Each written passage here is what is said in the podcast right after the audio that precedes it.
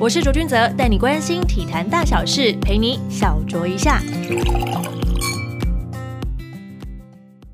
欢迎收听小酌一下，我是卓卓。这一次呢，我们不谈运动选手，而是要来跟大家聊聊一下我们职业球队的幕后工作团队。这一集呢，非常开心邀请到先前在 Plusly 联盟的领航员球队担任商品计划的负责人。陈一言小姐，欢迎一言来到我们的 podcast 上面。Hello，大家好，左左好，大家好，我是一言，之前在台湾普园领航员篮球队担任商品企划。嗯，一开始其实想要先请一言来跟大家简单的介绍一下自己的一些学经历的一些背景，让大家了解说，哎。商品计划的负责人到底应该具备什么样的条件？过往经历的话，我以前就比方说你的学校啊，然后你先前就读的一些跟这个相关的领域。我大学是念辅仁大学的织品服装学系，就是之前是念毛衣组啊，然后还有辅修印染，然后可能所以是有参与到一些服装设计的过程。那我后来大学毕业之后是研究所是有出国念书，我是去意大利的米兰，然后。我念一间叫做 Maragoni 的学校，不知道大家有没有听过？那我念的是时尚与奢侈品的品牌管理，感觉就是跟这商品计划非常非常契合的一个学历呀。那怎么会会想要到领航员呢？在这之前有没有到其他地方去实习或是工作过吗？之前在大学的时候，就是还没念研究所之前，我是有去一间叫做可恩迪的公司实习。那我是做贸易部门的业务助理。那可恩迪它其实是一个，它是作为美国品牌客户，然后跟东南亚纺织工厂的一个桥梁，算是供应商的角色。所以那时候经手的品牌的话是有。像是 Free People，然后 Urban Outfitter 的一些毛衣针织，然后服饰为主。哦，所以你的工作经验其实完全就是很很符合这个职这个岗位。可是你你知道我们要进入到运动产业，大家都会觉得说哇，这个门有点窄，它限制有点高。你怎么会有机会来到就是领航员来施展自己的长才呢？嗯，应该是说那时候领航员成立初期，然后刚好也是我。刚从意大利回国不久，然后不管是无论是团队啊，还是我自己，都是在一个很摸索的状态。就是我们都是一个刚成立，然后我也是刚出社会，可以说领航员是我的第一份工作。然后我自己是觉得有点像初恋，就是那种因缘际会下，就是两个彷徨的彼此有了交集。对，所以也是在一个很初恋呐，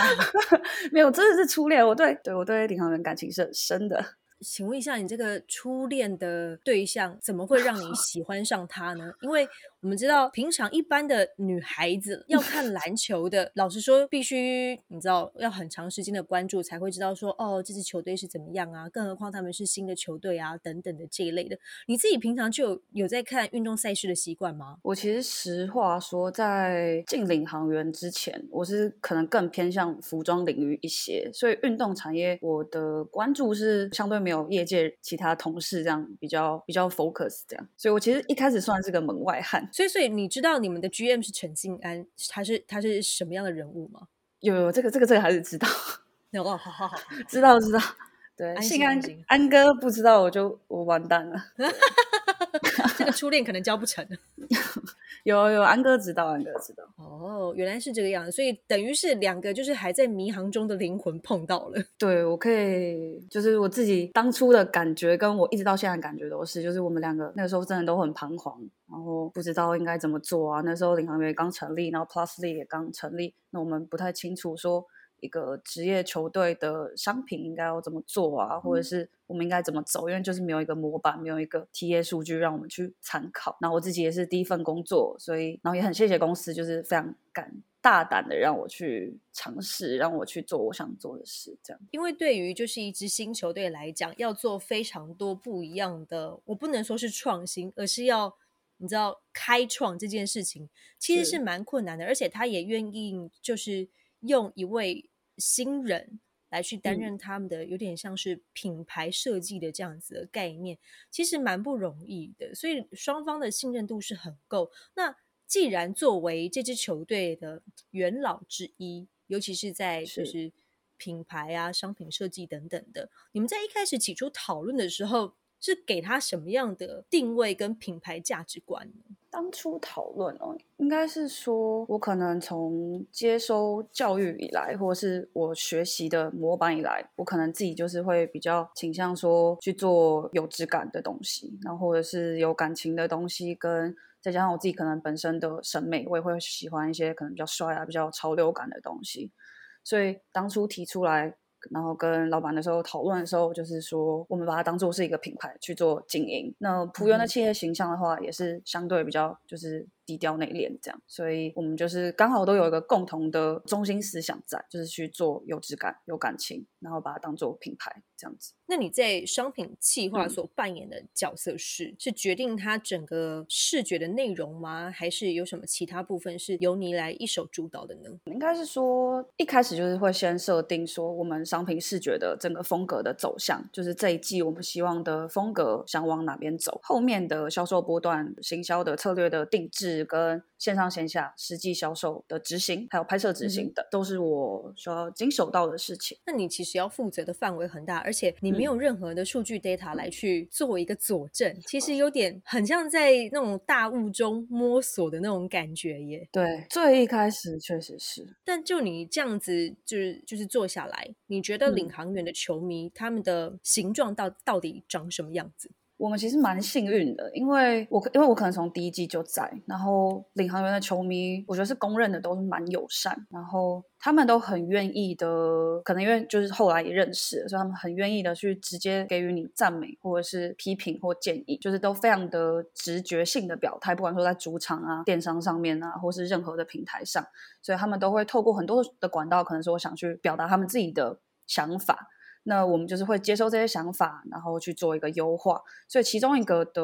可能算市场调查的话，其实是很直接的，是从球迷那边得到的。然后再来就是最直接，就是可能是销售数字，就是营业额的数字，所以可以完全的去反映说市场的需求。那一开始做当然就是做，嗯，我觉得适合跟我想做的。东西一步一步这样慢慢去测试，然后去得出的结果。因为每一季、每一季每支球队他们都有自己的不同的中心思想，想要去做推广嘛。是第一季是最难的。第一季你们到底想推什么？怎么决定的？其实第一季我自己会觉得，就我现在回头看，我是觉得很我很不成熟啦，因为那真的就是算是就第一个作品或者第一个宝宝这样。对，然后那个时候可能。嗯，什么事情都还没有到位，然后我自己打的分数大概就是四十分左右，因为我觉得以一个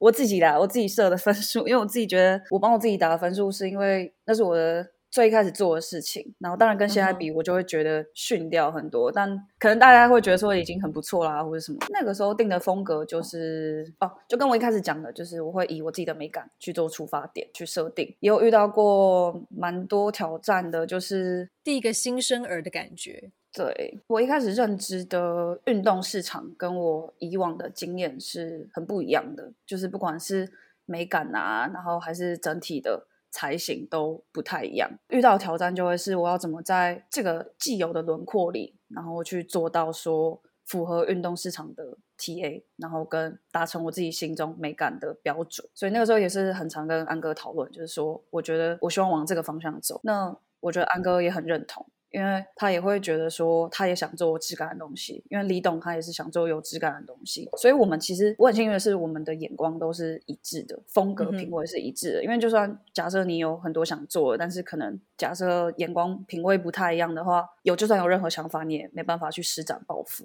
所以对你来讲，你会觉得在商品企划的过程当中，面临最大的挑战，应该就是第一季了吧？嗯，对。因为一开始起步是最难的，没错。我我觉得第一季是最难，但是第二季我会觉得挑战也很大，是因为我都已经做到第二季了，那我可能会想要做的更好，然后更尽善尽美。所以我不管是拍摄企划，然后商城的维运，就是整体都会是往更，就是想往一百分迈进。所以其实两年对我来说，应该说三季对我来说挑战性都很大。只是可能挑战的点不太一样。有没有一个例子，就是说这个商品你投注了非常多的心血，但是它嗯面临到真正的市场考验的时候，是绝对没有符合你的期待的。那你怎么样在下一次在做的时候，再把这个状况做修正，然后促使你们都想要把这个品牌做好一个成长的机会？有没有这样一个商品存在？一个商品吗？以第一季举例好了，可能那个时候我们有跟美国的一个品牌做联名，然后出可能比较精致的水瓶或者是杯子，这样就是都是推出我们自己觉得有质感的商品。但是可能反反映在反映在球迷市场的话，他们会觉得说很漂亮，很想买，可是是否愿意花那个单价去买一个？对他们来说还没有那么球队识别及应援的商品，所以嗯买的人就是相对的被局限了。就是我们可能把那个客群局限了，就是他们可能花一千八或一千五，是更愿意买一件球衣，因为球衣他们可以穿在身上，最直接的去反映说应援在球队上去应援他们自己喜欢的球星，那个是他们进场的目的。对对，所以那个时候还并没有把品牌这个东西做起来，就还没有把生活应该说球队的东西融入到生活。可是到第二季、第三季，我们还是陆续的想做这些事，只是我们可能就是着重在服饰上，就是可能并不是说水平这样。所以，嗯、因为水瓶的话，其实并不是你最直接融入生活的东西，但是穿在身上的东西才会是。所以我们那个时候是从第二季开始，我还是持续的，就是想说我想试。然后那时候我我呃我的主管 Sam 他也就是很愿意觉得说，那我们一起试。然后所以到第二季、第三季，第二季那时候有出一系列叫反正就是云雾蓝的商品，它那个时候也是很贴近生活的服饰，那球队识别是很低的，就是我们是出了一个云雾蓝的颜色的衣服，对。然后那个商品的话，反应算是我们那一季算最好的商品了，完全嗯大出我们意料之外。对，那个时候因为那个时候在讨论的时候，也是可能觉得说会不会又不卖啊，会不会怎么样怎么样？对，但是最后的结果是很好，所以就让我第三季是更敢尝试。所以我们那时候，我现在应该说我最满意的，会是在第三季季后赛前，然后我们推出了一个生活支线，叫做 Assemble。嗯然后这个支线的话，应该说 Assemble 名字本身它是一个聚集集合的意思，对，所以我们是当然是希望说，哦，橘色的意志结合起来啊，然后我们要一起进季后赛，然后大家一起进场之类的。但这个生活支线的话，反正它是推出就是比较有生活化，然后比较设计感的服饰，然后用比较厚棒跟耐磨的机能的材质的衣服。然后他就是非常低调内敛的球队识别。我们是希望就是说，这种简约率性的东西可以很好的融入生活。那这支商品，应该是我们原本预期就已经觉得说会卖，但是又在更超乎意料的，就是卖的非常好。就我们可能才上架一下，然后就是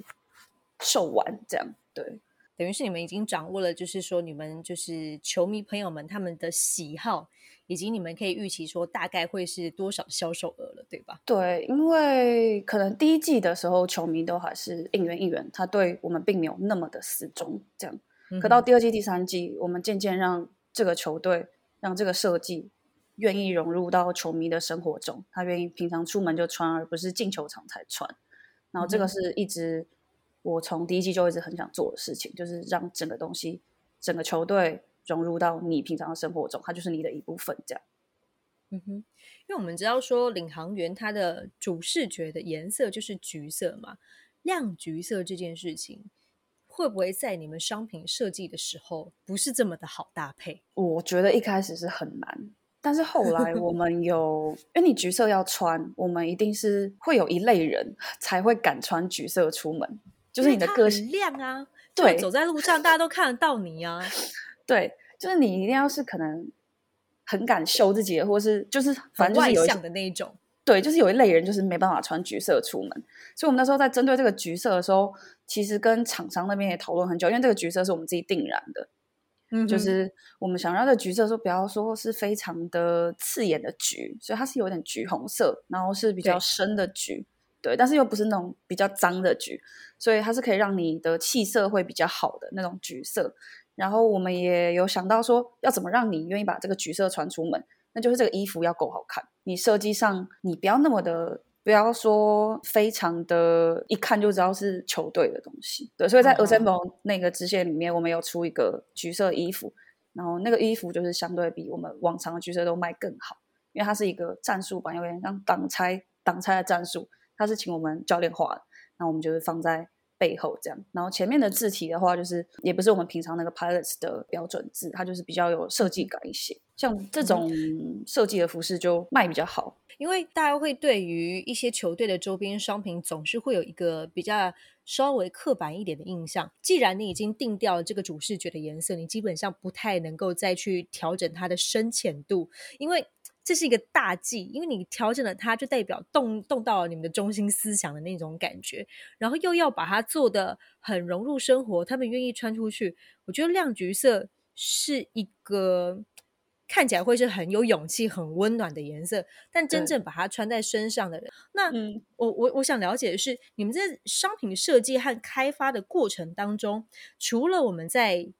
一般球场可以搜寻得到的，比方说最简单的应援毛巾、球衣、T 恤等等这一类的，那可能甚至现在还有开发到一些小朋友的什么包屁衣啊等等的，还有生活实际上运用到的可能手机壳这一类的。你们怎么样去决定说哪些东西是值得再去做一些新的尝试的呢？有没有一个特定的流程或是策略？说好，我们今天就来做一个新的尝试，就好像你一开始说的，嗯，跟美国个品牌联名的这种水壶的那种状况。可以说，我们在设定所有的品相的时候，我们不会让橘色成为大宗，就是我们会是说，我们一定会出橘色，没错，因为球迷需要应援，那我们一定需要推出这样的商品，符合他们的需求。但是考虑到实际的营业面的话，我们一定会推出其他颜色的东西，对，然后就让整体的商品是变得更多元，然后更好入手，因为知道说球迷一定会先会愿意入手一样橘色。然后其他的东西当做辅助他们的搭配，这样。然后像是小物的话，不管是水瓶啊，或者是音响啊，我们都会可能就是那种比较可爱的东西，我们就会觉得说配橘色是 OK 的。但是当然不可能说出一整件橘色的裤子这样。哦天哪，那个真的是哇，有点有有点就是哈斯卡西，你知道吗？不好意思穿出门，球迷是蛮愿意穿橘色的啦。就是你说到球场看球的时候是愿意穿橘色的，对。但我知道有些部分始终球迷是愿意整套橘色穿出门，他们就是想昭告天下，我是领航员球迷。所以这种嗯球队的忠诚度，我是觉得很可爱，就是我很佩服，非常可爱。对，就我觉得有这种热情很棒。在你们三季这样的商品设计还有企划下来。有没有哪一个产品是你觉得我们真的是吊打其他队的？有没有？好多哎！我就喜欢你这种自信。没有啊，没有，没有，我开玩笑。嗯，剪掉，剪掉。质感就先赢一半的，先不说。没有，我觉得各队都有各队的好，不要这样说。我刚刚那个不会剪掉哦。哎呦！这样完蛋，我想一下，对质感是，但质感我觉得每个人的质感不太一样，但至少在我自己这里的质感，我觉得我们是是做的很不错，就是对得起自己良心，过得去的，问心无愧的，对对对对对对对对对对，所以这成就感是蛮高的。要你选一样的话，你不一定是说要说它的销售有多棒，但是你觉得说这东西真的是太酷了，其他队都没有。好，那我一样是拿，我就讲一个最。最靠近现在出的一个商品好了，因为蛮多选择的。我但我选这个是因为它一样也是那个 Assemble 系列出的一支商品，然后它的名字是叫做飞行记录，然后 Oversize 一个重磅短 T，它现在是已经完售的状态，因为它是限量商品。这件衣服真的是完全超乎我的预料的秒杀，就是一一天内它就被强迫下架这样。那以以往领航员的商品来说，这个是非常难得一见的情况。对，因为我们球迷比较有点像细水长流，然后慢慢买，慢慢买，但是可能就比比较不像其他球队，可能是球迷非常多啊，然后人数集中本身就很多，然后所以马上把它下架这样。对，所以这件商品我能被秒杀的话，我可以觉得说它就是真的是一件成功的商品。那它是也是球队识别比较弱，但是它还是保有了非常多领航员，然后并且加上仆员的意志在，因为它是一件就是背后有。有点像飞机的仪表板，嗯哼，它有六个圈圈，然后反正它就是一个飞机那个开飞机的那个仪表板在。那它每一个每一个圈圈里面是从仆员一路，然后到领航员的所有的里程碑，然后都是一个我们别具意义的，可以说是荣耀，没错。就可能里面那个圈圈里面有包含说，哦，除了最基本的，它是有我们所有球员的背号，它可能就是像一个指针这样，是这样一圈。然后也有浦原过往的五次冠军，第三季我们有十连胜，然后跟桃园的市井地图，对，等等。所以他是我觉得你们的设计真的好细节哟。对，就是 single 的支线这这个真的是做的蛮好的。然后它是用重磅的 T 恤，然后宽版的。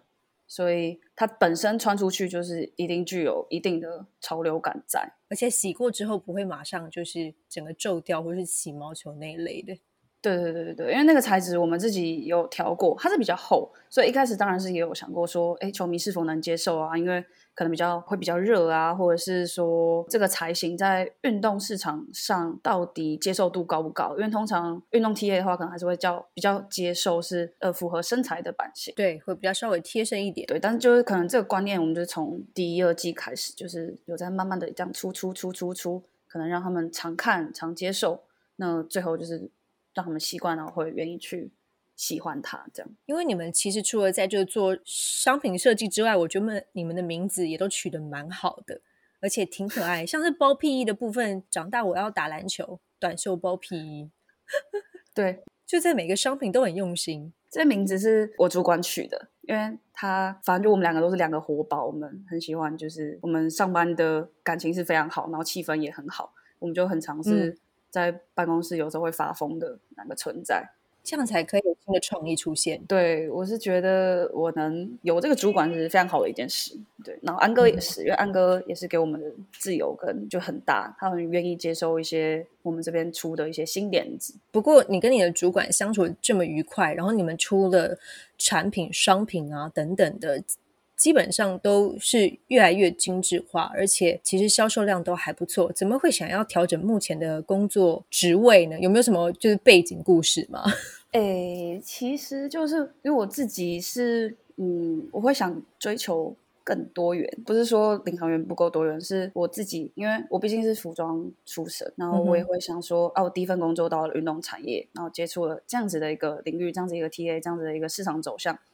所以，我当然以自我追求上，我会想尝试可能不同产业、不同领域、市场，还有商品开发或者是产品周期，所以算是一个自我挑战吧。哦，因为其实说实在的，我们在看这些球队的一些周边商品等等，其实比较大部分是符合就是男生或者是中性的。比较少是着重在于女性这个部分。你自己在经手这些商品设计的过程当中，你有发现到这一点吗？因为如果说你是以比较广泛的，就是时尚啊、设计啊这一类的来去做研究的话，你会发现其实跟在运动产业里面遇到的状况是完全不一样的。因为可能在其他的时尚潮流等等，女性的商商品会是多过于男性的，但是在运动产业里面，反而是中性跟男性是占最大宗，对吧？对，因为其实做中性的，我觉得可能是一个球场体验来说，就是以女性来说，她们也会愿意入手比较中性的商品，因为她们可以去做不同的穿搭，所以我们可能也会说，你一样可以买中性的东西，但是你买比较大的 size，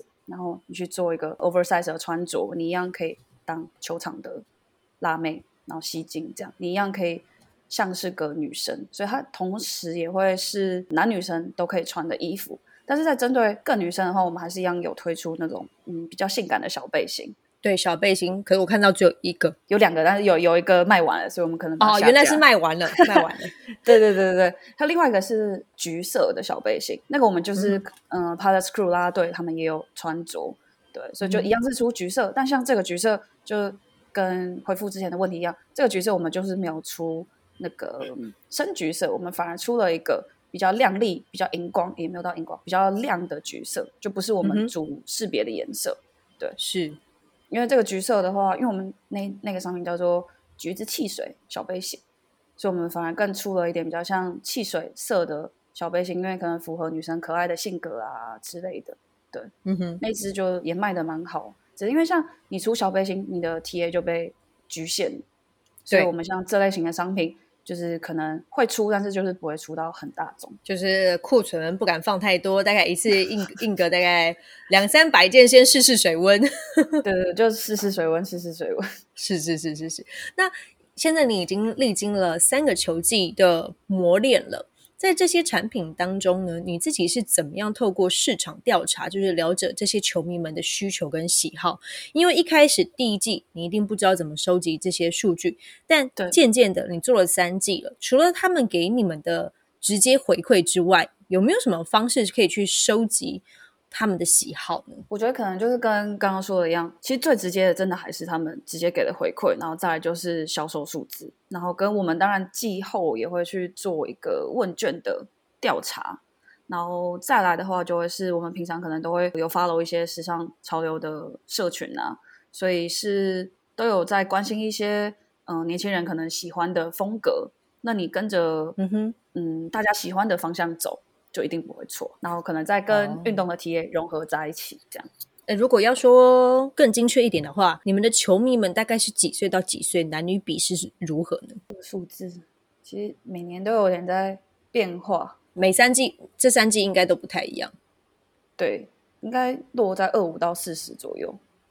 二五到四十。对他其实家庭蛮多的，家庭球迷蛮多的。然后年轻人的话，近期从第二季到第三季有陆续变多。以我自己的想法，因为这实在是没有一个数据去落成说为什么年轻人变多。但我自己的想法会是，像俊祥跟郑雅、小白他们的球迷都相对年轻化，就新生代的加入。对，可能有到高中、大学。就是，所以是有让整体数字是有下移的，但他们的消费力没有比年长的低哦。这点倒是让我有一些意外，因为我们一般来说都会讲说，大概是在三十岁到五十五岁之间的这个区间，消费能力是非常的稳定的，而且他们也是愿意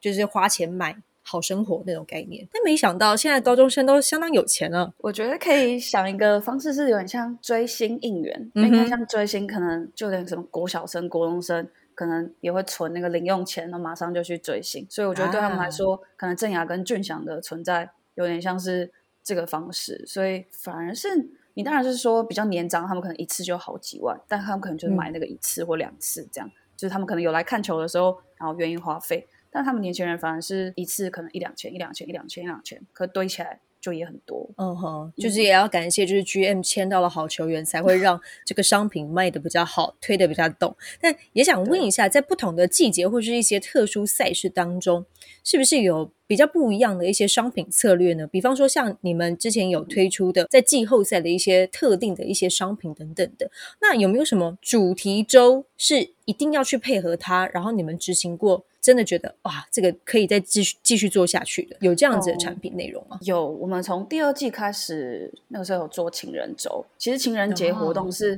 情人节活动是每个球队都一定会去发挥的的一个主题周，对，因为你可能不管说把球员设定成你的 Valentines 之类的，对，所以是偏好操作。但是我们一个蛮酷的话题性，就是我们可能从上一季。我们就把它取叫做 TYP 情人，就是那个时候苏哥是我们的教练嘛，所以我们那时候他之前有演过 MVP 情人，所以我们那时候就叫哎 TYP 情人这样，对 TYP 情人，然后那时候就让五个球员出来，然后还有唱那个我难过，就是有唱歌这样，所以直接然后帮他们造型有设定，就是把他们打造成韩团呐这样。就是打造成偶像团体，然后就是穿可能一些比较时装啊，然后让他们赛后演唱会，然后顺便感谢球迷，就是一个互动这样。所以那个时候的反应就非常好，因为不管是话题性啊，然后或是看他们穿帅啊，或者是可能不管唱歌怎么走音啊之类的，但就是很可爱，就是对我们都觉得很可爱，然后反应很好，然后所以上到第三季，我们一样就是情人节，我们在推出一个 TYP 二点零，我们一样就是可能。有打造像这一季我们打造视觉就是 Y two K，就是最近比较红的 Y two K 的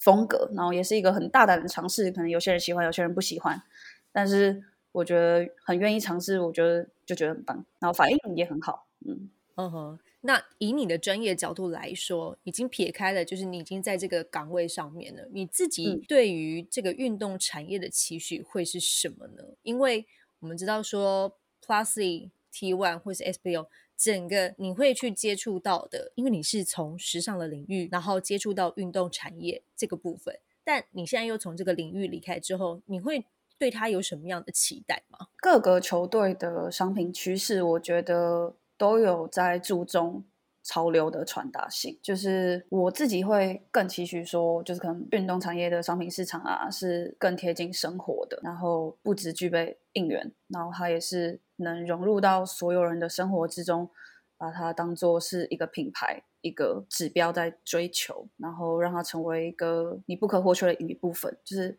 刚说应援，它也是你的一部分。那这个品牌，我呃，这个球队，我愿意让它当做是一个品牌，我的一个个性代表，我的一个品味代表。对，这是一个理想化，是成为质感品味的代名词啊。就是这支球队代表你的品味。我觉得这是一个非常重要的一个品牌价值的一个理想型，因为我们都会说，呃，现在愿意进场去看球的球迷，随着少子化的关系，可能会越来越少。但如果说可以真的把这个运动这件事情融入到自己。你的生活不只是只有应援，然后像你们领航员就是蛮好的地方，是家庭客群是居多的，然后刚好就从上到下都可以耳濡目染，然后加入就是生活运动的元素在日常之间，所以我这个期许我觉得是蛮合理，而且是蛮棒的一个。今天非常开心，邀请到我们的领航员的前商品计划负责人陈一燕小姐来到我们的小桌一下，跟大家聊一聊。而且我们在这次访谈中，